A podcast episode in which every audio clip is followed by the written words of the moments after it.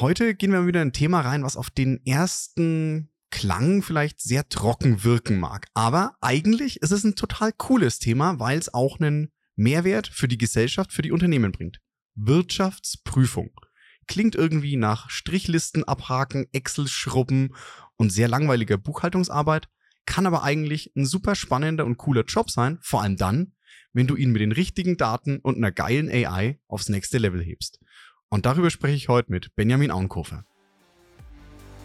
Unfuck Your Data, deine Machete im Datendschungel. Daten durchdringen immer mehr von uns und unserem Leben, sowohl privat als auch beruflich. Für Unternehmen werden sie vom Wettbewerbsvorteil zum Überlebensfaktor. Wer seine Daten nicht effektiv nutzt, geht unter. Es wird höchste Zeit, das Datenchaos in den Griff zu bekommen.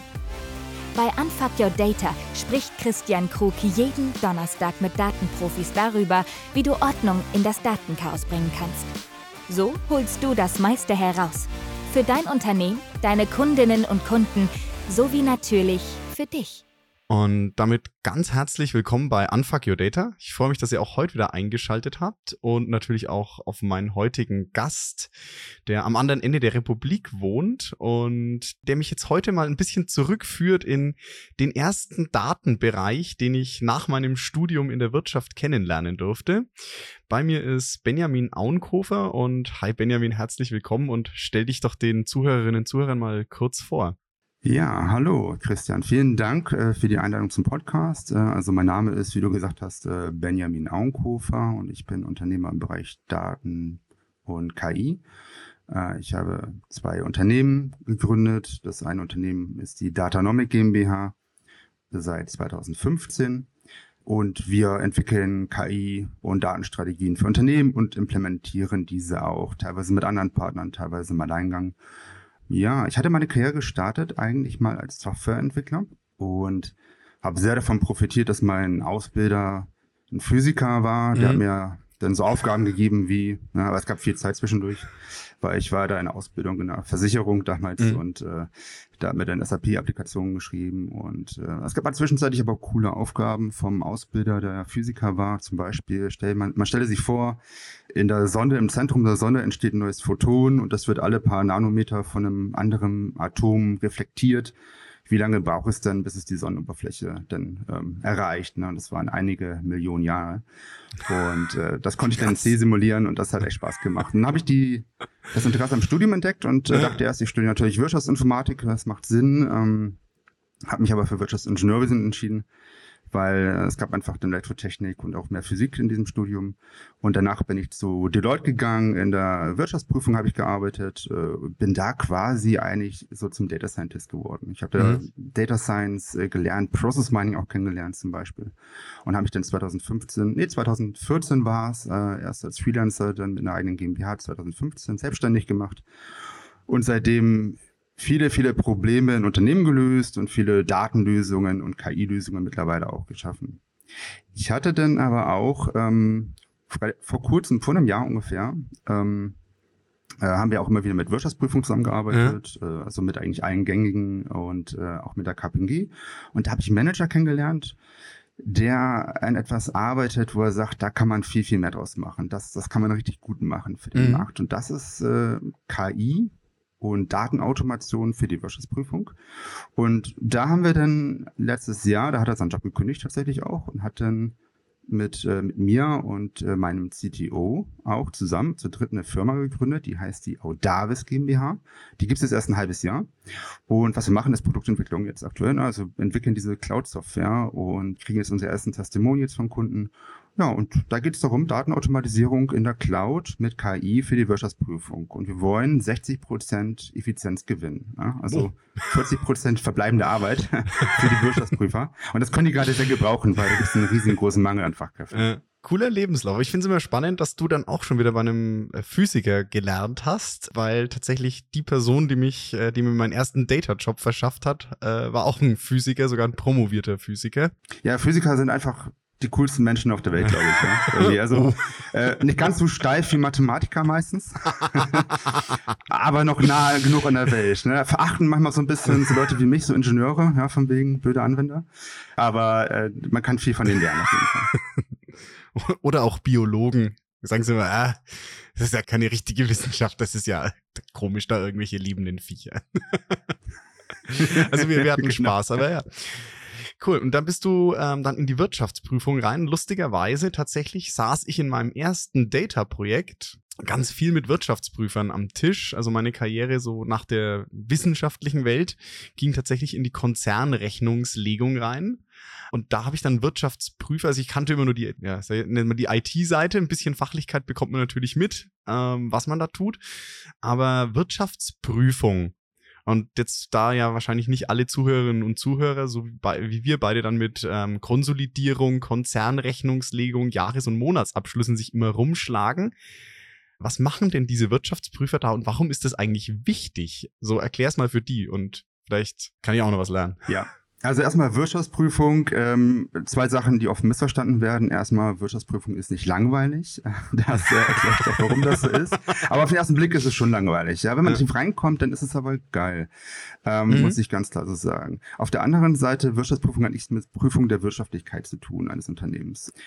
Das verstehen viele falsch. Ich habe tatsächlich manchmal Unternehmer, die sagen, ja. ja, Wirtschaftsprüfer, ja, ich, ich, weiß gar nicht, welche Marge ich gerade habe. Ja, ich brauche auch immer einen. Ähm, leider läuft das falsch. Das ist die falsche Idee für einen Wirtschaftsprüfer. Nein, ein Wirtschaftsprüfer prüft eigentlich wie rechtssicher ein Unternehmen seine Buchhaltung betreibt, damit auch sein Geschäft betreibt. Und das hat einen gesellschaftlichen Nutzen. Ja, also alle, die jetzt sagen, öh, kein gesellschaftlicher Nutzen und ja, Nachhaltigkeit und so mhm. ist alles viel wichtiger, das ist Nachhaltigkeit, weil Wirtschaftsprüfung wird benötigt für Unternehmen ab einer bestimmten Größe, weil erstens äh, die Wirtschaft ja, und auch diese Volkswirtschaft braucht sichere Unternehmen. Sie braucht Unternehmer auch und Manager, die nicht irgendwelche Lücken oder vermeintlichen Lücken, ja, illegale Aktivitäten ausnutzen, um der Gesellschaft im Grunde ja zum Beispiel Steuern zu äh, entziehen oder auch einfach Einkünfte zu entziehen, die eigentlich den Mitarbeitern zustehen würden. Mhm. Das ist eine. Das andere ist, die, die Volkswirtschaft braucht einfach diese Sicherheit, weil wenn diese Sicherheit nicht da ist, dann investieren die Leute nicht.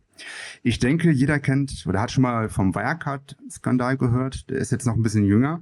Ja, genau. Ich glaube, davor war es der, der große, wo ich das erste Mal noch zur Schulzeit mitbekommen hat, war 2006, glaube ich, war das Enron in den USA. Enron, ja, genau. Ich glaube, Enron war, Moment, lass mir, jetzt lass mal ganz kurz rekapitulieren. Ich sag, das müsste, aber das müsste so 2003 gewesen sein.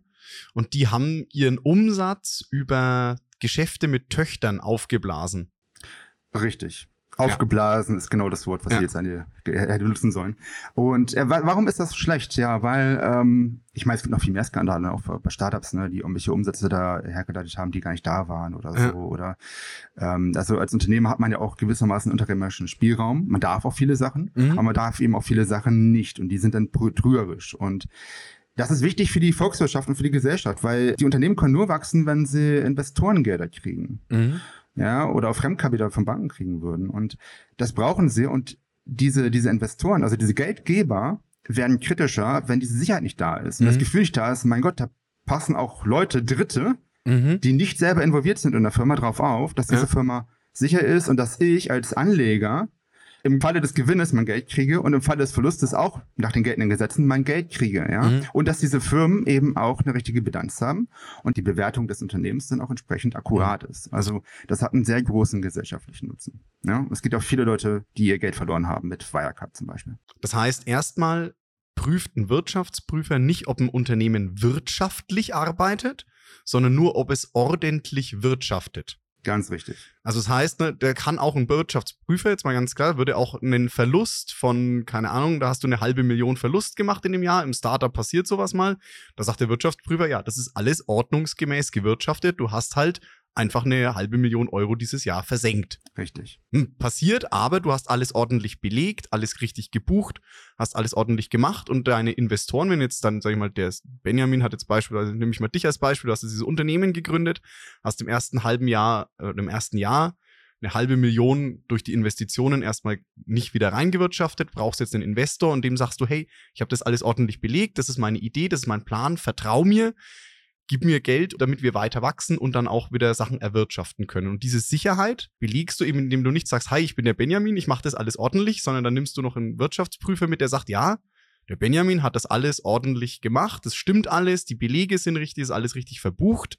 Das ist ein anständiger Unternehmer. Ob die Idee gut ist und ob das Ding jemals wirtschaftlich wird, völlig anderes Blatt. Völlig neben der Spur ganz was anderes. Ja? ja. Wobei, man muss dazu sagen, ähm, so gerade so mittelständische Handwerkerbetriebe, Bauunternehmen, viele sind pleite gegangen. Ja.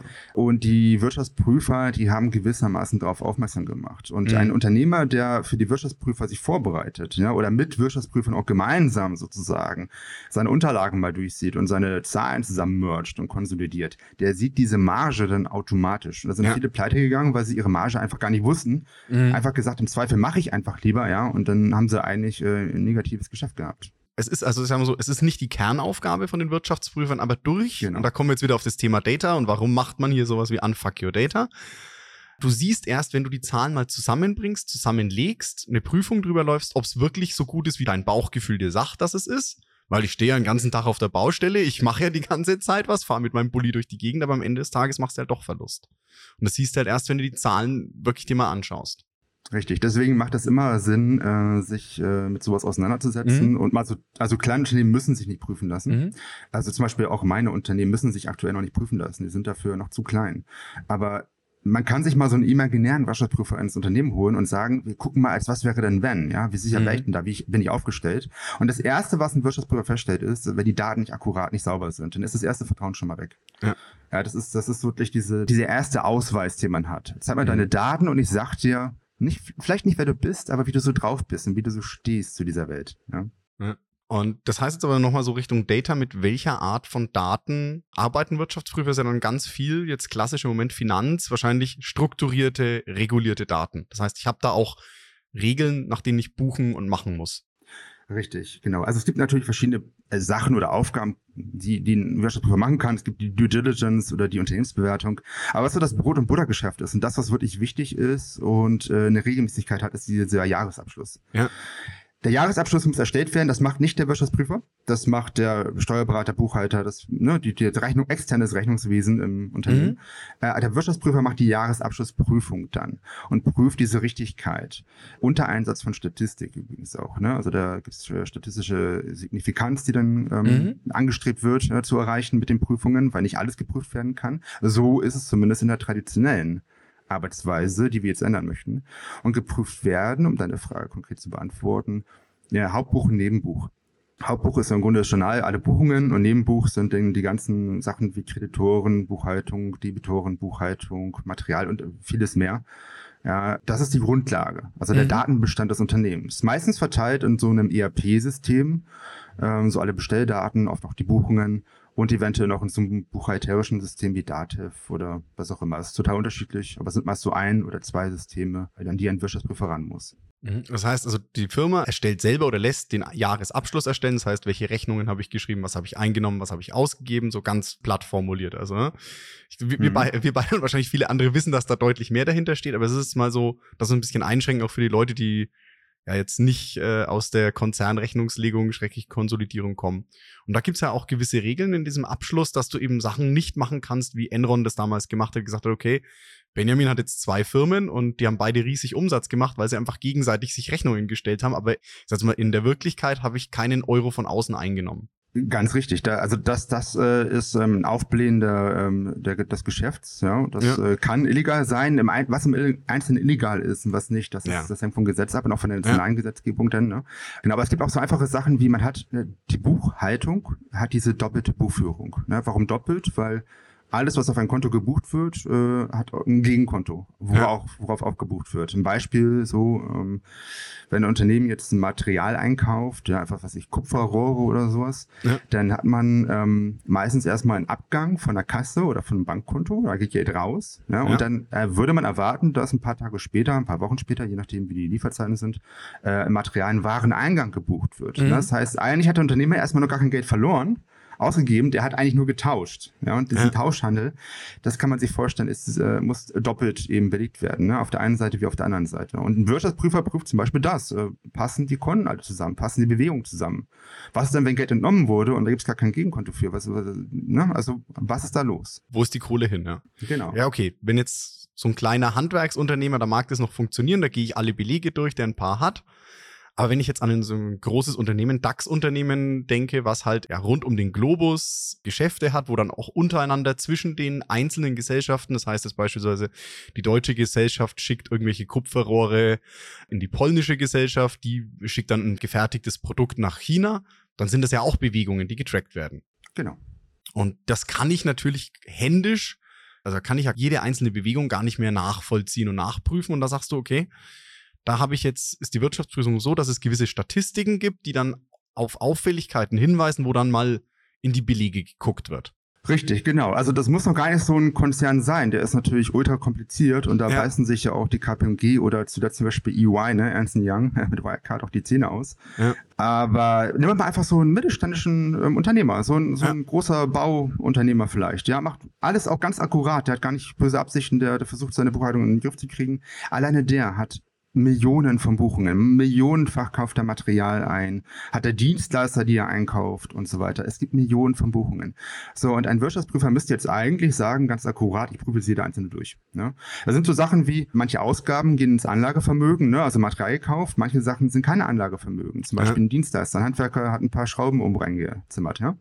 Und das muss eigentlich geprüft werden. Das ja. kann aber ein Wirtschaftsprüfer aktuell noch nicht leisten. Weiß schon? Mit KI, aber jetzt aktuell traditionell noch nicht.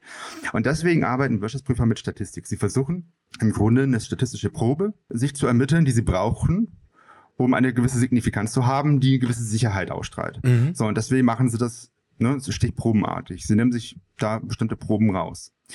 Die arbeiten dabei meistens so grundlegend äh, mit Excel. Das heißt, sie holen sich die Buchungen in Excel rein. Das machen 99 Prozent der Wirtschaftsprüfer. Es gibt gewisse Tendenzen schon bei den Big Four und bei anderen großen. Also nach dem Big Four kommen die Next Ten und die Big Four sind ähm, EY, falls es noch so ist. Ja, äh, EY hat ja diesen Wirecard-Skandal, weiß ich gar nicht mehr, ob das noch so ist. Aber PwC und Deloitte und KPMG, das sind so immer noch die Big Four zusammen. Und die Next Ten sind dann viele andere noch. Mal schauen, ob es jetzt dann nicht die Big Three werden. Ja, ja, mal gucken. Ich finde es mal ganz gut, dass sowas passiert, weil ich finde ja auch gerade weltweit, aber auch in Deutschland tendieren wir auch oft dazu zu sagen, naja, was so ist, ist so, ja. Wir haben einen Konzern wie Volkswagen, wir haben BMW, wir haben Siemens, wir haben SAP, wird schon, ne? Aber es kann sich alles ganz schnell ändern, auch große, ja. ne? Man denkt an Nokia können ganz schnell weg sein. Ja. Äh, also manchmal ist es ganz gut fürs Aufwachen und am Ende hilft es vielleicht der Wirtschaft. Aber das ist ein anderes Thema, sorry für den kleinen Ausschweifer. Jetzt muss man sich mal den armen Wirtschaftsprüfer vorstellen. Ja. Für wirklich ein mittelständisches Unternehmen, kein Hightech-Ding, kein Konzern oder irgendwas, der muss sich da ans SAP ransetzen. Oder wenn es kein SAP-ERP-System ist, dann Entschuldigung, kotzen die meist noch viel mehr ab, weil dann kennen sie sich nicht so aus. Wenn es ein Microsoft Dynamics ist oder so ein, so ein um, Oracle NetSuite oder so oder noch was ganz Exotisches. Es gibt ja so viele ERP-Systeme, ne? Ja, ich wollte gerade sagen, ich, da gibt's ja noch so äh, Infor, dann Pro Alpha. Infor iScala, PC Penta, IBAN gibt's noch, BAN. Ja, und dann hast du ja noch einige Branchenlösungen. Sagen wir, wenn du jetzt in der Spezialbranche unterwegs bist, gibt's oft branchenspezifische ERP-Lösungen. Und ja, ich meine, klar, SAP hat halt in Europa eine wahnsinnige ERP-Marktmacht. Und das heißt mhm. natürlich, logische Konsequenz ist, die Wirtschaftsprüfer kennen sich auch damit sehr gut aus, weil sie in vielen Unternehmen ein SAP-System vorfinden und wenn sie jetzt ein System haben, was sie nicht so oft in der Hand haben, wird's halt schon wieder tricky, ne? Ja, total die lösen das alles mit Excel. Also die laden sich das alles raus. Ja, wie machen sie es mit SLP meist SC16, ne? so ein mhm. Dialog, da kann man sich Daten downloaden. Ähm, haben meist den, den Abfuck, dass sie dann da irgendwie ähm, eingefrorene Exports kriegen oder sowas, weil der SC16 das nicht schafft, diese Daten abzuziehen. Mhm. Gerade so die BSEC-Tabelle, das ist die Buchungssegment-Tabelle, das ist so eine rein Horror äh, für die meisten Leute. Dann wird teilweise mit dem Administrator gesprochen, ja, wir brauchen das aber für unsere Prüfung, die Prüfung ist wichtig und so weiter, ne? die müssen wir durchführen, da gibt's keine Ausreden und so. Also übrigens der Unterschied, wenn ein Wirtschaftsprüfer oder ein Unternehmensberater in so ein Unternehmen reinkommen. Ja, und du bist ja. Unternehmer. Den Unternehmensberater hast du beauftragt. Da sagst du, da verspreche ich mir was von. Da kostet zwar irgendwie gefühlt eine Million, aber da, da mache ich was wieder. Da kann ich irgendwie nächstes Jahr viel mehr mit wachsen oder Kosten reduzieren. Den, den holst du gleich, wenn du Geschäftsführer bist, in dein Nebenzimmer rein, ja. Den Wirtschaftsprüfer, wenn der reinkommt, ähm, der kann froh sein, wenn er Handschlag von dir kriegt. Und das hast du irgendwo im Keller vielleicht noch irgendwas im Lager, so einen kleinen Nebenraum, da setzt du ihn rein. Noch kommt eine Tischlampe dazu und hier, herzlich willkommen, Herr Prüfer. Kaffee bringen Sie sich bitte selber mit. genau, so kann man sich das vorstellen. Ne? Wenn der Prüfer es anders erlebt, der wird der Prüfer skeptisch. es ist ein Teufelskreis, sag ich dir. Aber egal. Ähm, ich selber bin übrigens zum Disclaimer, ich bin kein Wirtschaftsprüfer. Ja, also es gibt äh, staatlich examinierte Wirtschaftsprüfer, das ist ein geschützter Begriff, eine geschützte ne, Berufsbezeichnung. Ja. Aber ich habe natürlich vielen Wirtschaftsprüfern geholfen. Ich habe so ein bisschen das Gefühl, wie es da so läuft. Ähm, ich habe großen Respekt vor der Prüfung. Das ist eine der schwersten Prüfungen, die man in Deutschland machen kann. Das auch nochmal so zur Info. Also die, jetzt nicht die Wirtschaftsprüfung, sondern die Prüfung zum Wirtschaftsprüfer, also die Abschlussprüfung. Genau, diesen Titel zu erreichen, der ist, also wer den hat, der, das ist glaube ich so wie, wenn man Oberarzt werden möchte. Da muss, muss man Arzt werden, muss man Medizin studieren, macht man auch nichts anderes mehr normalerweise. Ja. Oder Pilot, ne? Pilot und keine Flugstunden hat, der verliert vielleicht nicht seine Lizenz, aber dann die Möglichkeit, dann fliegen zu dürfen. Ja. Und das ist dann genauso. Und ähm, großen Respekt davor nochmal, ja. Also äh, herzlichen Gruß geht raus hier an die Wirtschaftsprüfer. Aber es sind meist auch ähm, wieder relativ geradlinige Typen, die meist nicht so viel querdenken. Und dafür können wir eben auch viel, also da können wir jetzt einen Nutzen draus machen, äh, weil die können mit Data und AI ähm, sehr viel Unternehmen oder diese Prüfung verbessern, die Qualität der Prüfung äh, verbessern, ihr eigenes Unternehmen als Prüfungsgesellschaft verbessern, weil die Effizienz halt deutlich steigt. Und da haben wir innovatives Denken an den Tag gelegt, äh, was wir jetzt einfach nur umsetzen und wo ich denke, auch viele Wirtschaftsprüfer dann auch ähm, einen großen Vorteil von haben und die Gesellschaft eben auch mit der besseren Prüfung. Jetzt, jetzt wollte ich gerade sagen, also du hast gesagt, um Wirtschaftsprüfer zu werden, musst du eine der schwersten Prüfungen in Deutschland ablegen. Mhm. Du musst vorher ja noch, wenn ich es richtig im Kopf habe, erst die Ausbildung zum Steuerberater machen und dann kannst du den Wirtschaftsprüfer on top machen. Genau, so mach. Also habe ich es auch gehört. Ich bin da jetzt nicht der Experte, wie gesagt, aber so ist es. Hm? Und dann habe ich einen Job, bei dem ich Millionen von Buchungen per Hand eigentlich prüfen müsste, wo ich gar nicht die Zeit für habe. Und das Ganze darf ich dann mit Excel oder Papier in einem Kellerbüro machen, wo mich der Geschäftsführer reinführt, weil er geprüft werden muss, obwohl er das eigentlich gar nicht will. Während die Unternehmensberater oben Kaffee trinkend im äh, schönen Konferenzraum sitzen. Und jetzt kommt noch dazu, dass ich regulierte Tagessätze habe, weil ich ja äh, eine ordentliche Prüfung machen muss. Also Benjamin, irgendwie klingt es nicht so nach dem Traumjob, wenn du das so beschreibst. Ja, aber, aber das ist, du musst einer von den Hartgesottenen sein, ja. Also es ist halt, äh, die Gesellschaft ist natürlich so, sucht jetzt immer die einfachen Lösungen und so weiter. Aber das Gute ist, wie folgt, du hast äh, aktuell, äh, also Fachkräftemangel ist wirklich, das ist kein ausgedachter Dommers, du hast wirklich richtig gute Jobchancen. Ja. Du musst nur dieses Examen erreichen und du hast einen Job garantiert. Und zwar schnell, ohne lang zu suchen. Und das wird sich auch mit dem Einsatz von KI nicht ändern, ehrlich mhm. gesagt. Das wird eher ähm, andere Themen dann äh, hervorrufen mit KI, aber man wird immer noch äh, als Wirtschaftsprüfer, weil am Ende zählt der Mensch und der Mensch muss auch die Verantwortung über diese Prüfung übernehmen am Ende. Ja. Das kann man sich vorstellen, auch wie beim Pilot. Also der, der, Pilot wird immer, der hat immer mehr Navigationshilfen. Vieles funktioniert automatisch mittlerweile. Das Flugzeug kann ja sogar selbstständig landen schon, ne? Also größere ja. Verkehrsmaschinen zumindest. Aber der Pilot hat am Ende die, die Verantwortung und er muss auch diese AI überwachen ja. und notfalls eingreifen, sagen Autopilot aus und jetzt übernehme ich, ne? I have the controls. Und jetzt macht's Papa oder Mama mal mit der Hand, ja. Genau, so, aber der muss aufpassen und das wird auch so bleiben auf absehbare Zeit. Das kann ich mir auch gar nicht vorstellen, dass das jetzt äh, irgendwann in, in, meiner Lebenszeit jetzt noch abgelöst wird.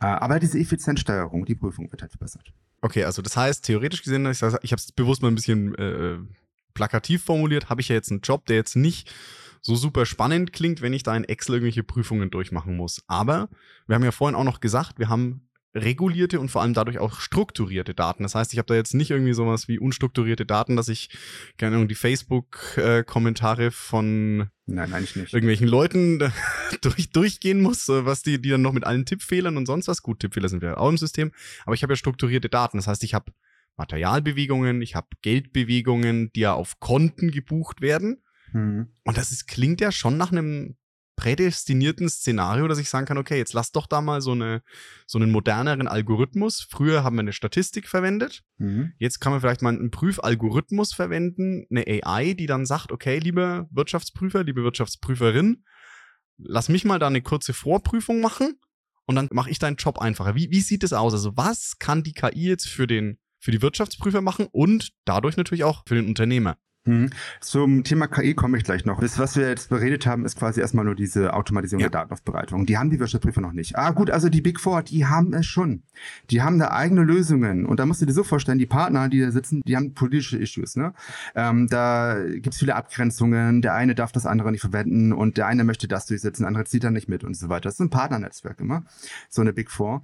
Und äh, die, die Tools sind einfach nicht so richtig praktikabel, okay. die die Big Four da im Einsatz haben. Das können sie auch nur für sich selber natürlich einsetzen. Ja? Und die mittelständischen Prüfungen, die haben alle eigentlich gar nichts. Also die haben höchstens mal so einen SQL-Server, wo sie versuchen, diese Daten dann abzuziehen. Das machen die aber auch dann nur für größere, wichtige Mandate. Die haben eine Masse an Aufträgen abzuarbeiten. Da haben die gar nicht die Administratoren für, sowas zu tun. Das heißt, die Wirtschaftsprüfer arbeiten im Wesentlichen auf den Kundensystemen, also auf den Systemen der geprüften Unternehmen und haben jetzt keine spezielle Prüfsoftware, um zu sagen, okay, hey, oder Genau. Die großen Big Four hat jeder seins, aber das muss man jetzt vielleicht auch noch Im mal, Ansatz zumindest, ja. Der Ansatz, Im man muss es vielleicht auch noch dazu erwähnen, man darf sich ja nicht 100 Jahre lang dein Unternehmen von der gleichen Wirtschaftsprüfung prüfen lassen, sondern die müssen ja auch wechseln. Richtig. Ne? Das muss man jetzt auch noch mal da, vielleicht dazu wissen. Das tatsächlich, ne? Und dann ist es ja auch noch mal schwieriger, diese Integration hinzukriegen, wenn du sagst, okay, jetzt habe ich das Beispiel PwC äh, draufgeflanscht, jetzt können die mich etwas automatisierter prüfen. Und jetzt müssen die aber raus, weil der Prüfzyklus endet und dann kommt EY und sagt, okay, jetzt müssen wir das alles nochmal ins EY-System anflanschen. Das macht ja weder EY noch dem geprüften Unternehmen Spaß. Das macht niemanden Spaß, genau. Aber selbst bei EY und bei KPMG, äh, viele holen das Excel raus und viele fühlen sich in Excel natürlich am wohlsten. Und dann heißt es ja, das System ist aber zu langsam oder es klappt nicht oder wir haben ja gerade die Freigabe nicht dafür, das da reinladen zu dürfen und sowas. Wir machen das Okay. einfach in Excel. Und es muss aber fertig sein. Das muss zu dem Zeitpunkt fertig sein. Da gibt's denn, da, am Ende wird es denn darüber argumentiert. Ne? Ja. Naja, äh, es gibt auch so Tools wie, äh, Achtung, das sind jetzt nerdige Tools, die würde ich nur die Wirtschaftsprüfer kennen. IDEA zum Beispiel heißt das. Okay. Oder ACL, das ist so eine Art äh, Schmalspur SQL für ähm, Journal Anti-Testing, ja, JET-Testing auch genannt. Das ist ähm, Journal Anti-Testing heißt im Grunde, ich prüfe die Buchungsdaten auf Auffälligkeiten. Und da gibt es schon einige Tools, aber die müssen diese Prüfer auch aufwendig bedienen. Sie müssen dafür qualifiziert werden. Sie müssen Zeit reinstecken. Sie müssen sich alles auch selber bauen dann. Ne? Also es ist nicht dann vorgegeben oder so. Größtenteils zumindest nicht.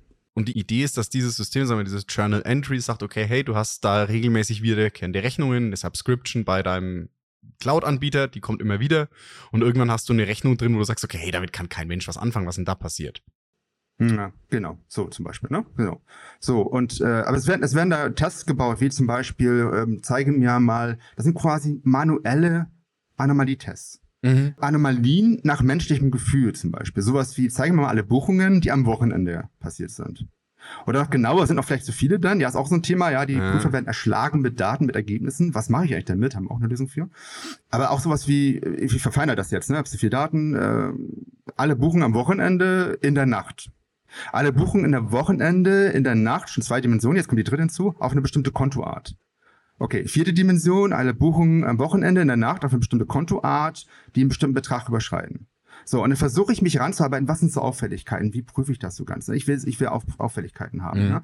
Also, das ist so manuelles äh, Anomalietesten, was da gemacht wird. Jetzt nochmal kurz die Brücke nochmal schlagen, warum ich das mache, weil halt da auch wieder die menschliche Erfahrung sagt, wenn jemand nachts am Wochenende auf bestimmte Konten gewisse Beträge bucht, ist das oft ein Indiz dafür, dass da eben nicht ganz sauber gewirtschaftet wird.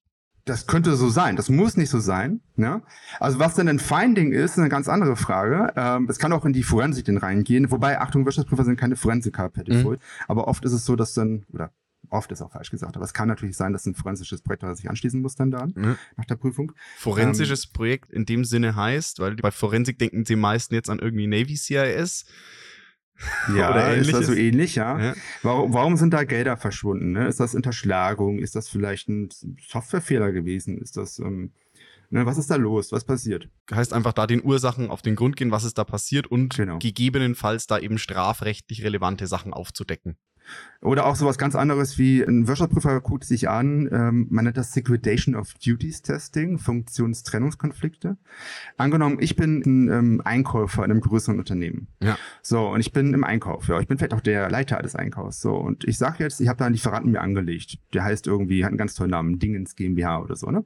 Und dieser Lieferant, da mache ich eine Bestellung. Die Bestellung muss sie machen, sonst akzeptiert das System die Rechnung nicht, ne? Keine Rechnung für eine, ohne Bestellung. Ja. Äh, dann lege ich mir die Bestellung an, keine Ahnung, 10.000, ich bin ja bescheiden, ja. Und ähm, dieser Lieferant hat aber zufällig eine Kontonummer von Tante Emma von mir, ja. Es äh, wohnt auch gleich nebenan. Ähm, aber ist ja nicht mein Konto, ja. So, und dann ziehe ich das durch. Äh, vielleicht muss ich den Wareneingang verbuchen, das würde mich jetzt ärgern, behindern, aber Moment mal, es war eine Dienstleistung, die hatte gar keinen Wareneingang. Ja, super. Rechnung kann bezahlt werden, zur Freigabe freigeben, ne? So, Funktionstrennungskonflikt. So, und das ist etwas, was der Wirtschaftsprüfer auch spürt. Mhm. Äh, Wenn sowas rauskommt, dass es passiert ist, gibt es natürlich eine Untersuchung. Es kann Untersuchungen geben. Ich sage, formuliere es mal vorsichtiger. Und äh, kann natürlich ein Forensiker auch sagen, äh, oder äh, vielleicht muss auch kein Forensiker sein, ja, Berechtigungskonzept müssen wir überarbeiten hier. Das kann so nicht sein, Mhm. Ja. Okay. dass da jemand einfach für sich selber was buchen kann. Das ist auch passiert hier. Berliner Arbeitsamt war das mal, glaube ich, ne, hat sich jemand einfach Hartz IV in den Finger angelegt und fleißig ausgezahlt. An Kollegen. Aber das ist ja eine, eine offensichtlich kriminelle Handlung. Und sowas Mhm. fällt ja durch eine Wirtschaftsprüfung auf. Und in dem Falle würde es Sollte. ja Genau, sollte, genau. Also es kann durch eine Wirtschaftsprüfung auffallen. In dem Falle fällt ja zum Beispiel auch, und da hat ja jetzt das Unternehmen wieder was von, wenn ich geprüft werde, fällt ja auch auf, ob ich da vielleicht als Unternehmen jetzt gar nicht, mein klar, Wirecard ist jetzt halt relativ prominent, weil da war es offensichtlich von sehr weit oben gewünscht oder geduldet, so wie es für mich jetzt auch wirkt. Aber es kann ja auch sein, dass durch so eine Wirtschaftsprüfung auffällt, hey, ich habe da Leute im Unternehmen, die sich kriminell an meinem Unternehmen bereichern und damit Geld von anderen Mitarbeitenden wegnehmen, weil ansonsten könnte ich ja die, die Löhne für andere Leute erhöhen und diese oder in andere Projekte investieren oder wachsen. Aber die Kohle fehlt mir als Unternehmen, weil ja. sich irgendjemand in die eigene Tasche wirtschaftet und nicht Richtig. für das Gesamtunternehmen. Und das Reputations, äh, der Reputationsverlust fürs Unternehmen ist gigantisch. Ja. Und wie gesagt, Investoren springen ab, Kunden springen ab, äh, Mitarbeiter kündigen. Äh, es ist, kann dramatisch werden. Genau. Also aber das Thema, nochmal zurück zu dem Arbeitsplatz der Wirtschaftsprüfer traditionellerweise. Die ziehen also diese Daten ab, laden sich da als ein Excel und machen dann ihr Ding. Ja. ja. Und können diese Arbeit nicht richtig vergleichen miteinander und so. Und ganz, ganze Horror. Ja. Excel stürzt ab. Also du kennst jeden Wirtschaftsprüfer, kannst du fragen, wie oft hattest du schon, dass dein Excel sich nicht mehr öffnen lässt? Da können die alle, die Hände reichen dafür nicht aus, ne?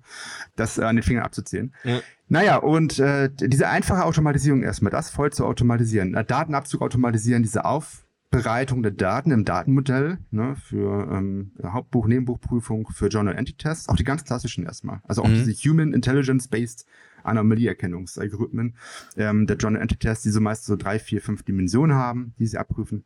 Die können wir auch alle übernehmen, völlig automatisieren. Denn da stellt sich so ein Workpaper und das Workpaper ist im Grunde so eine Auflistung von Tabellen mit den Ergebnissen. Zum Beispiel alle Buchungen am Wochenende. Alle Buchungen, äh, die vielleicht nicht matchen, die kein Gegenkonto haben oder irgendwas. Ja. Ne? Irgendwelche Summen, die nicht zusammenpassen, wird gemeldet. Und jetzt müsste der Wirtschaftsprüfer äh, nur noch eigentlich den Bericht schreiben. Davon abgesehen ist, dass wir natürlich äh, ein Audavis GPT haben, was wir quasi, ne, das machen ja alle gerade, ja. Dann nehmen wir so ein Open Source LLM. GPT, ja. ähm, haben, haben noch eine Vektordatenbank, wo wir dann einfach äh, die ganzen äh, Prüfungsdokumente, also allgemeine Dokumente, nicht die Mandanten mhm. ähm, reinspeisen, die Prüfungsstandards und so weiter und äh, dann kann der Bericht auch vorgeschrieben werden schon von der AI. Ich, ich hatte neulich mal eine, eine, mit einer Ärztin dazu gesprochen, eben die ja auch Arztbriefe mit Standardformulierungen kannst du eigentlich durch ein GPT vorformulieren lassen. Das heißt, das wäre jetzt auch nochmal eine Erleichterung genau. für die Wirtschaftsprüfer, dass dieser, ja, dass viele von den Kommentaren, viele von den Bewertungen einfach schon vorgeschrieben werden und du dann als Wirtschaftsprüferin, Wirtschaftsprüfer nochmal drüber gehst und sagst, okay, ja, oh, es klingt vielleicht ein bisschen gestelzt, ich, ich schreibe es mal um, aber der Inhalt ist da. Genau, gut. Also sowohl die Ärzte haben für ihre Arztberichte wie auch die Wirtschaftsprüfer natürlich so Textbausteine, die sie ja. verwenden. Aber das kann man natürlich mit so einem GPT, also mit so einem LLM natürlich viel besser machen. Ne? Aber das ist jetzt ehrlich gesagt nicht der große, große Benefit. Das ist eigentlich nice to have. Ja. Ähm, wo das AI zur Anwendung kommt, sind mehreren Stellen mit verschiedenen Perspektiven auf das Ganze und verschiedenen Zielrichtungen. Also Zielrichtung ist entweder Prüfungsqualität zu erhöhen, mhm. um das nächste Wirecard zu verhindern oder es geht darum, die Wirtschaftsprüfer effizienter, schneller arbeiten zu lassen. Da haben wir auch wieder alles von, weil eigentlich Wirtschaftsprüfung ist ähm, als Abfallprodukt natürlich wirtschaftend, aber hauptsächlich nicht wirtschaftend für Unternehmen. Ne? Abfallprodukt, wie gesagt, Wirtschaftlichkeit kommt dabei raus irgendwie, ja, und Kriminalität wird aufgedeckt und so weiter. Ja. Datenqualität wird verbessert auch dadurch. Aber hauptsächlich geht es ja darum, nicht irgendwie ein neues Produkt zu erschaffen, irgendwas zu verkaufen oder so. Also eigentlich nicht wirtschaftende Tätigkeit in erster Instanz ist die Wirtschaftsprüfung nicht wertschöpfend fürs Unternehmen. Genau. Sondern die ist eher so, äh, ich nenne es jetzt mal, notwendiges Übel, um eben ein Testat zu bekommen und zu sagen, okay, liebe Investorinnen, liebe Investoren, wir machen ja alles ordentlich. Und klar, wie du sagst, ne, Sekundäreffekte hast du halt, du deckst gegebenenfalls Sachen auf, so Unwirtschaftlichkeiten oder eben auch im Extremfall kriminelle Aktivitäten. Ganz richtig, genau, so ist es, ja. Ja, und deswegen ist der gesellschaftliche Nutzen auch dann höher, wenn wir die Wirtschaftsprüfer natürlich günstiger, weil schneller machen, ne? Vielleicht auch den Stress der, der Wirtschaftsprüfer und auch der Mitarbeiter natürlich auch verringern. Naja, gut, also zwei Perspektiven. Fangen wir mal mit dem ähm, Qualitätserhöhungspunkt an. Ja. Eins, wir haben eine Anomalieerkennung, die habe ich schon erwähnt, eine ähm, menschliche Anomalieerkennung. Wir versuchen im Grunde Anomalien rauszuarbeiten. Und dann prüfen wir noch manuell, ob diese Anomalien irgendwie wirklich auf was hindeuten, wo wir uns noch tiefer mit befassen ja. sollten. Ähm, und wir können natürlich Anomalieerkennung auch machen über Unsupervised Machine Learning. Ne? So, also es gibt ähm, so Unsupervised Machine Learning. Was was ist das jetzt wieder? Jetzt hier hier du bist bei Unfuck Your Data. Da muss man Buzzwords auch immer erklären. Ja, richtig. Habe ich habe ich fast vergessen. Sorry. Unsupervised Machine Learning unüberwachtes maschinelles Lernen ist ähm, das ist ein Algorithmus, der nur Strukturen ähm, herausarbeitet. Mhm. Zum Beispiel Gruppierungen in Form von Clustering ja, und Anomalien, also Abweichungen der Daten innerhalb derselben Population, innerhalb desselben Datenbestandes. Ne? Also nicht übergreifend oder so, sondern es wird auch kein Modell gespeichert, Ja. wie es bei Supervised Learning der Fall ist, sondern man hat im Grunde einen Algorithmus, der einfach nur sagt, ich sortiere die, die Daten irgendwie, ich gruppiere die Daten irgendwie. Mhm. Ja, oder ich ähm, projiziere dir sie in bestimmte Dimensionen in der Hoffnung, dass du schlauer daraus wirst. Aber du als Mensch, das muss ein Mensch interpretieren. Okay. Unsupervised Learning ist also einfach nur ein Algorithmus. Äh, Wir nutzen verschiedene. Es gibt, darf ich sie benennen, ohne sie alle erklären zu müssen? Ich kann sie auch erklären notfalls, aber ähm, Ja, es gibt jetzt zum Beispiel eigentlich den Candy-Snell-Algorithmus, der eigentlich ein Supervised Learning ist. Den kann man nutzen für Regression, Klassifikation. Es gibt aber auch äh, die Möglichkeit, diesen Unsupervised einzusetzen. Mhm. Weil an KNN, Candy-Snell-Algorithmus ist ja, wir projizieren alle Buchungen in so einen multidimensionalen Raum und gucken dann, wie dicht sie beieinander liegen. Ja. Ne? Und äh, können dann aber gucken, welche Punkte liegen denn eigentlich schon verdammt weit von anderen Punkten entfernt, in diesem Vektorraum. Mhm. Das heißt, dann hast du diese, diese Outlier, die dann eben Ausreißer in dieser Statistik drinnen Genau. und dann sagt er dir schon mal, hey, die sind Ausreißer und dann kannst du immer noch als Mensch, und jetzt kommen wir wieder auf den Piloten und sowas zurück, und dann kannst du immer noch sagen, okay, nee, das, das passt schon, das ist okay, dass da Outlier sind, weil, Genau. keine Ahnung, ne, da hatten wir jetzt eine Rechnung, die war riesig, ja, wir haben das Jahr eine neue Großmaschine angeschafft, die kommt halt einmal mit einer riesen Rechnung, ist ein Outlier, ist aber plausibel, passt. Das Ding steht auch da drüben in der Lagerhalle, haben wir gesehen, oder in der Produktionshalle, Abfahrt. Genau, sehr gut. Und der andere Algorithmus ist äh, DB-Scan zum Beispiel. DB-Scan ist, man kann sich vorstellen, man hat einen riesengroßen Punkteraufen. Der ist natürlich multidimensional, man kann sich den Mhm. eigentlich gar nicht vorstellen. Aber man hätte den jetzt zweidimensional projiziert zum Beispiel oder einfach nur zwei Dimensionen behalten, von ganz vielen eigentlich. Da hat man so einen Punkterhaufen, versucht diese Punkte zu verketten. Äh, man könnte sich vorstellen, ich erkläre mal vieles über meine zehnjährige Tochter. Ich sage meiner zehnjährigen Tochter von wegen, guck mal, guck dir diesen Punkterhaufen an und versuch mal, die Punkte zu verbinden. Und die Punkte, die gewissermaßen zu weit weg liegen, die lässt er einfach weg.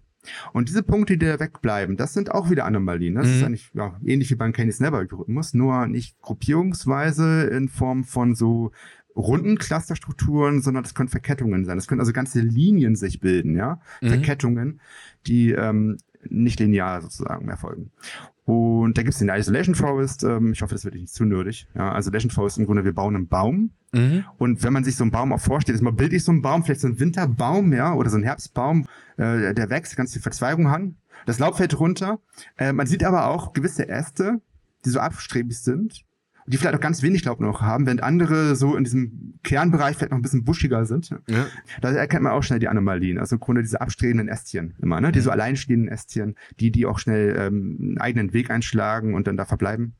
Und das sind jetzt eben KI-Algorithmen, die du da anwendest, um dann tatsächlich das, was vorher der Wirtschaftsprüfer halt mit Hand gemacht hat, einfach diese schneller zu erkennen, schneller zu sehen und dann sagst, okay, natürlich dadurch kann ich schon eine Maschine, eine Million Buchungen da rein oder Millionen von Buchungen da rein sortieren lassen, was eine einzelne Person ja gar nicht schaffen würde.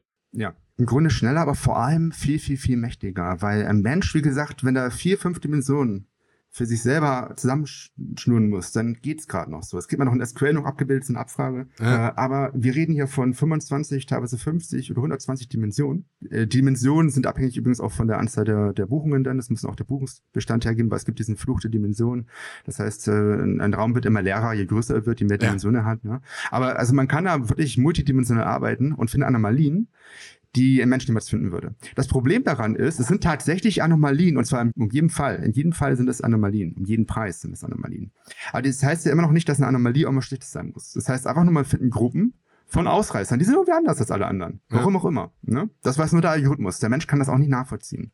Der Mensch muss sich dann diese Ergebnisse anschauen und sagen, das sind jetzt Buchungen, aha, die von dieser Anomalieerkennung gefunden wurden. Okay, was bedeutet das? Was sind das? Was könnte denn da der Fall sein, ja? Ach so, vielleicht sind da bestimmte Kontenarten mit involviert. Oh, ich sehe gerade, hier haben wir irgendwie so ein re- frequentiertes Zahlenmuster, sind immer um die 666 gebucht als Betrag, ja? Gucken wir uns mal an, wo ist denn der Abo-Vertrag dafür, ja? Solche Sachen. Ähm, das muss der Mensch am Ende wieder belegen.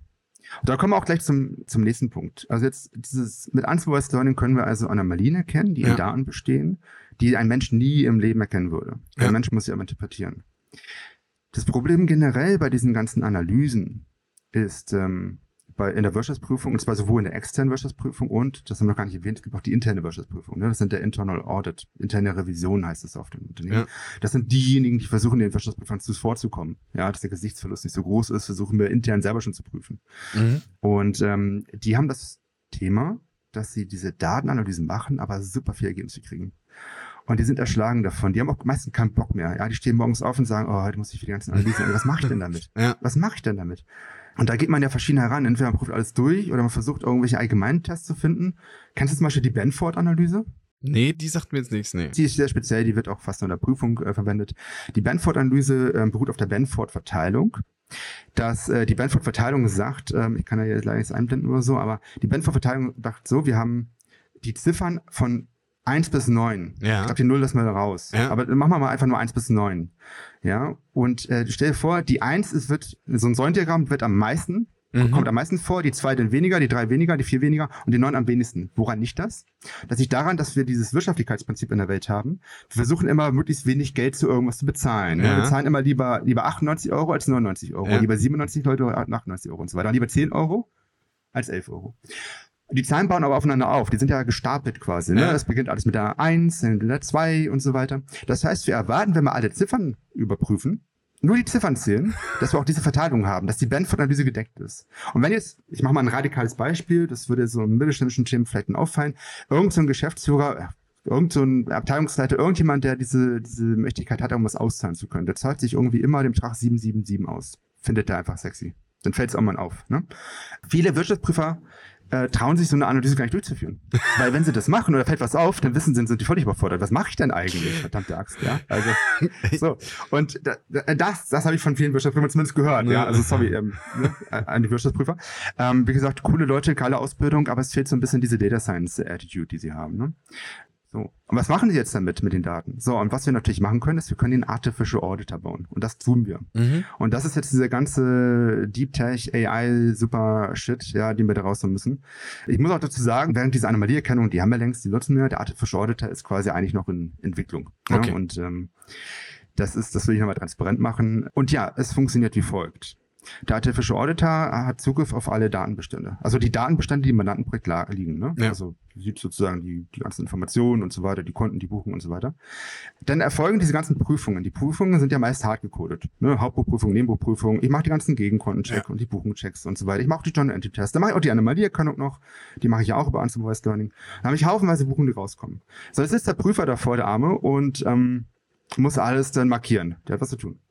Der hat jetzt, sagen wir, aus, dieser, aus diesen 100 Millionen Buchungen hat er eine Million Anomalien erstmal ausgeworfen bekommen und das ist ja immer noch zwar eine Log-Skala niedriger, aber halt immer noch ein Haufen Anomalien. Großmeister, da hat keiner Lust drauf. Genau, wo ich sage so, ne? Erstmal, wie du sagst, es sind Anomalien. Das heißt ja nicht, dass da irgendwas schiefgelaufen ist. Das heißt ja nicht, dass da irgendwas Schlimmes passiert ist, sondern es ist nur, ja, halt ein Ausreißer drinnen, der irgendwie nicht dem Regelverkehr entspricht. Ganz richtig. Das ist, ähm, ist so. Das, das muss der Mensch entdecken immer noch. Genau. Und das ist ähm, die große Herausforderung. Ja, und das, das müssen wir den leider auch zumuten, weiterhin erstmal. Aber der Artificial Auditor, ein großes neuronales Netz im Hintergrund, lernt mit. Es Mhm. lernt mit, worauf schaut der Mensch? Was ist dem Mensch wichtig? Ja, und gibt den Hinweise. Hinweise. Guck mal, das sieht auffällig aus. Das solltest du, also du als Prüfer musst trotzdem dir im Grunde alles angucken. Eigentlich schon. Aber es gibt Hinweise, und das erleichtert dann die Arbeit, das beschleunigt seine Arbeit, wenn er sieht, ja, diese Dinger muss ich mir angucken. Das hat dieser Artificial Order jetzt schon erkannt. Ne? Also der von Menschen gelernt, was relevant ist, was wichtig ist. Und das ist dann Supervised Learning. Und was ist Supervised Learning? Hau raus. Supervised Learning ist überwachtes Lernen. Das heißt, ähm, es gibt ein ähm, neuronales Netz, wo, wobei das neurale Netz, das kann auch, das kann auch unsupervised Learning sein, das wird auch gerne mal verwechselt, ja. Ähm, aber das ist neuronales Netz, das kann auch ein anderes Modell sein, wie so ein Entscheidungsbaum und so weiter. Das lernt von Vorgaben. Das ist eine abgerichtete Intelligenz quasi. Die kann Mhm. nur eine Aufgabe nehmen, und zwar die, auf sie trainiert wurde wie so ein Hund, dem man im Grunde sagt, äh, hier, das, ist, das sind die Drogen oder das sind die, die äh, geschmuggelten Waffen oder so, so riechen die. Ja. Kann man das bei Waffen? Keine Ahnung, ja? Vielleicht Schießpulver oder so, ne? Schießpulverrückstände oder Sprengstoff, ähm, gewisse äh, äh, Plastiksprengstoffe, glaube ich. Also du kannst, sagen wir, du kannst ihn jetzt auf Kokain abrichten, dass du sagst, okay, der findet den Drogendealer, oder du kannst ihn abrichten auf Waffen, dann findet er den Terroristen. Äh, sehr gut zu wissen. Das klingt auch nach einem coolen Hobby über. also, Oh. den Hund würde man trainieren, indem man sagt, das ist jetzt hier Kokain, das ist kein Kokain. Würde man auch testen. Würde ihn mal testen und belohnen, ne? würde ihn belohnen, ja, Ja. Das, das ist richtig, das war falsch.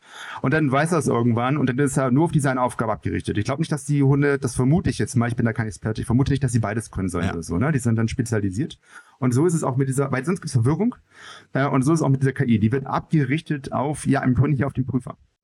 Cool. Das heißt, der wird von dem Prüfer trainiert, finde das. Finde diese Anomalien, Genau. finde diese Art.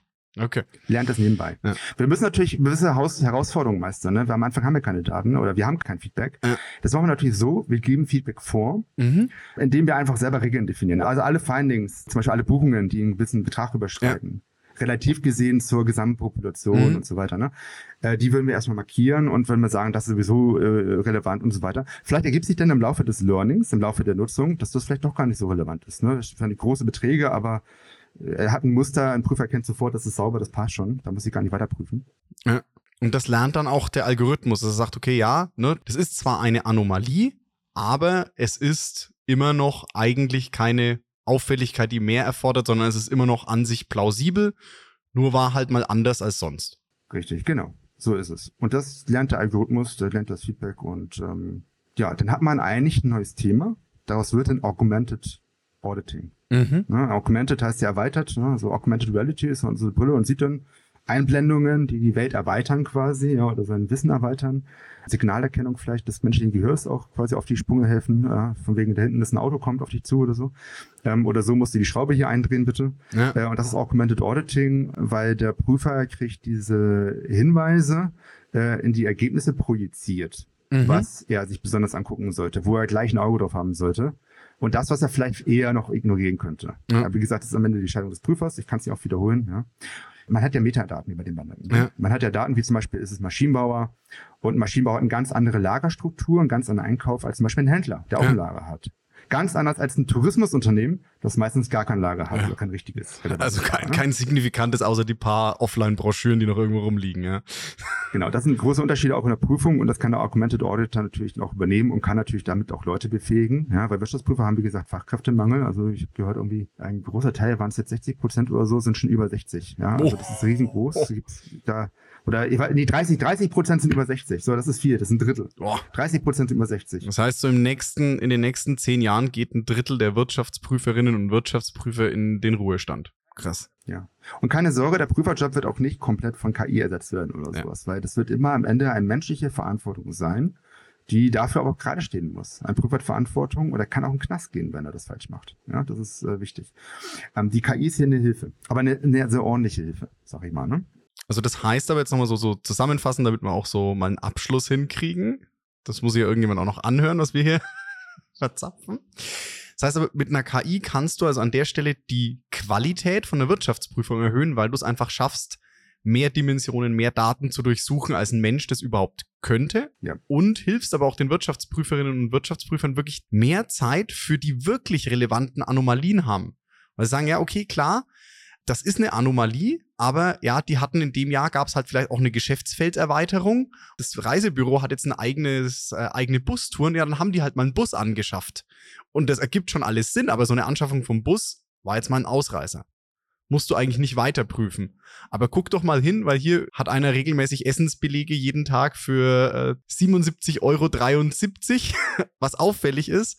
Vielleicht geht er da jetzt nicht immer mit dem Kunden essen, weil das ist sehr regelmäßig. Genau. Und dann hat, hat tatsächlich der Wirtschaftsprüfer wieder mehr Zeit für das, was er eigentlich ja, wofür er eigentlich auch diese, diese schwere Prüfung, wofür er die eigentlich gemacht hat, weil es, es macht ja kaum jemand eine schwere Prüfung und am Ende des Tages in dem Kellerbüro mit einer Tischlampe ohne Kaffee Excel-Sheets zu schrubben, sondern der will ja genau diese Auffälligkeiten finden, weil ich glaube auch, würde ich jetzt mal unterstellen, dass die bei so Sachen wenn die was finden oder was sehen oder Auffälligkeiten haben, da dann auch wieder richtig Spaß haben, dem nachzugehen, mal auf die Wurzel zu kommen. Was ist denn da passiert? Richtig. Okay, cool, ist plausibel, es ist ein neues Geschäftsfeld. Oder okay, Leute, wir müssen jetzt vielleicht mal doch mal mit dem Geschäftsführer reden, da passieren Dinge, die sollten nicht passieren. Ja, vor allem möchte ein Wirtschaftsprüfer mehr Daten prüfen können, mehr Mandanten abarbeiten können, weil viele Prüfer lehnen, ohne Witz, die lehnen Mandanten ab. Ja. Ja, die müssen sich Mandanten schon gut auswählen. Ähm, und auch die interne Revision, die möchten ihrer Aufgabe gerecht werden können, tun sie oft nicht. Also das, äh, manche geben es zu, manche nicht. Ja, sie, äh, sie, die müssen jetzt ähm, mit KI quasi zu dieser hundertprozentigen Stichprobe kommen. Das ist keine Stichprobe mehr. Ne? Wir wollen jeden, jede einzelne verdammte Buchung gegenchecken lassen Ja. können. Und das ist jetzt möglich. Und das war nicht möglich und deswegen haben die Leute mit Stichproben gearbeitet. Einfach mal ein paar selektiert. Ja. Das heißt jetzt aber auch noch, Moment, weil was du jetzt gerade noch alarmierendes gesagt hast, das heißt, es werden Mandanten bei Prüfungen abgelehnt, was ja aber auch heißt, dass, und da komme ich jetzt wieder darauf, was du eingangs gesagt hast, dass dann ja tatsächlich Unternehmen eventuell nicht oder schlecht geprüft werden, was ja dann wieder Sachen wie Missbrauch oder schlechtes Wirtschaften an der Stelle erleichtert, ermöglicht. Richtig, richtig. Genau, ja, oder die äh, Prüfer müssen halt, genau, müssen halt schneller arbeiten. Die müssen schneller arbeiten und das dann aber nicht zugunsten der Qualität. Und das muss nicht so sein. Das können ja. wir jetzt mit Daten und KI komplett ausmerzen, dieses Problem eigentlich. Cool. Das ist ja eigentlich ein geiler Case. Ja, und äh, viele stellen ja auch, einer letzte Satz noch dazu ja. vielleicht, viele stellen ja auch einen Data Scientist ein, dann, ne? So mittlere konnten sich das nicht leisten. Aber es ist so, dass die meisten Data Scientists sind ja auch nur noch halbe Data Scientists, ne? Also, sorry, jetzt bin ich wieder ein bisschen provokant. Aber die meisten machen ja, die gucken ja eher abends in Netflix oder sowas oder, oder ähm, Shorts oder Reels bei Instagram. Ähm, so richtig harte Schule ist ja selten geworden. Ähm, also ich kenne viele, die können vielleicht eine Zeitreihenanalyse machen, ja, weil sie das halt gemacht haben in ihrem folgenden Job, aber dann sind die mit ähm, Data Mining, also Unsupervised Learning, völlig überfordert. Oder äh, versuchen mal jemanden zu fragen, was der Unterschied zwischen Reinforced Learning, Supervised Learning oder parametrisiertes, nicht parametrisiertes Lernen, das ist halt ganz oft an dem Gelände. Und deswegen müssten sich leider die Wirtschaftsprüfer, die wir auch unterstützen mit Data Science, ne, also wir beliefern die auch und wir supporten auch deren Data Scientist und äh, trainieren die oder helfen beim Hiring sogar. Ja. Also ein Data Scientist macht da den wie heißt das, den Kohl nicht fett oder den Kohl nicht wett oder wie heißt das? Das ist regional. Also bei uns hier in Franken ist es das Kraut, was nicht fett wird. Äh, ich habe gelernt, also, in Westdeutschland okay. ist es der Kohl.